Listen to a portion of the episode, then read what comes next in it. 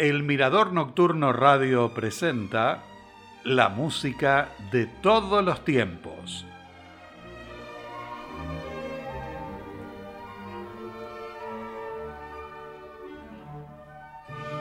Con nuestra cortina musical les doy la bienvenida al segundo programa dedicado a Edvard Grieg. Las piezas líricas son obras cortas para piano solo. En total son 66 y fueron publicadas en 10 volúmenes. El primero en 1867 con el opus 12 y el último en 1901 con el opus 71.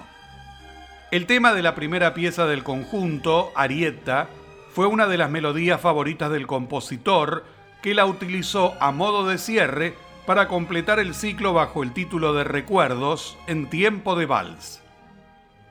Existen unas pocas grabaciones y rollos de piano interpretados por el propio compositor. Posteriormente, fueron publicados por el sello CIMAX de Noruega. La primera grabación integral de las piezas líricas la realizó la pianista brasileña Isabel Mourao. Hay registros de Walter Gieseking, Sviatoslav Richter, Emil Gillels, Eva Knardhall, Andrei Gabrilov y Einar Steen Nuckelberg, entre otros.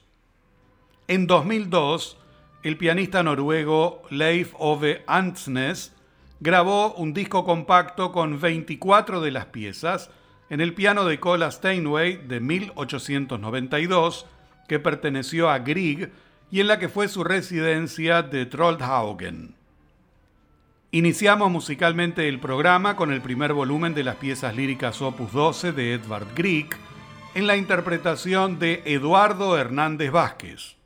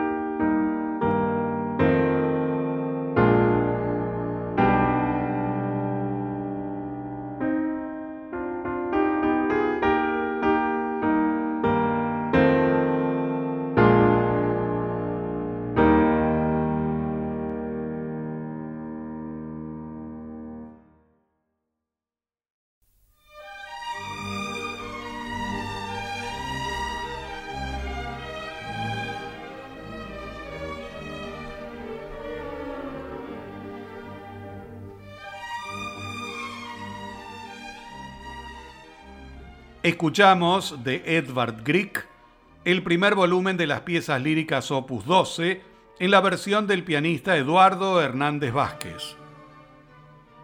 Henrik Ibsen escribió Per Gynt durante un viaje a Italia. Fue publicado en 1867. En un principio, esta obra estaba concebida para ser leída y no representada dadas las enormes dificultades escénicas que planteaba. Poco después, le sugirieron al autor que una introducción y fragmentos musicales permitirían realizar los cambios de decorado entre las escenas sin que el público perdiera el interés en la obra.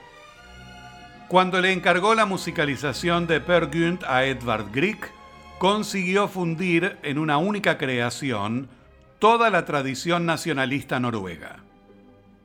Grieg Admiraba profundamente a Ibsen y temió no estar a la altura del encargo, pero superó numerosos inconvenientes hasta que la partitura se adaptó completamente al texto. La música incidental se estrenó el 24 de febrero de 1876 y contaba con 23 movimientos. Posteriormente, y ante el éxito logrado, Grieg compuso en 1888 la suite número 1 opus 46 y en 1891 la suite número 2 opus 55, cada una de ellas con cuatro movimientos. Seguidamente entonces de Edvard Grieg, las suites números 1 y 2 de Per en la interpretación de la Royal Philharmonic Orchestra dirigida por Mark Ermler.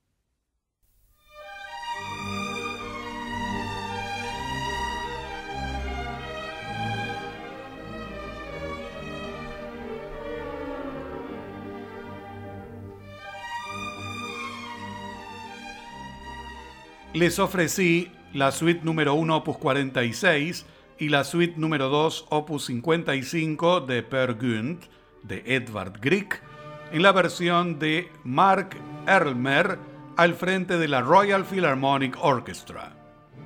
Así amigos, llegamos al final del programa. Los invito a que me acompañen la semana que viene con más música de Edvard Grieg. Hasta entonces y muchas gracias.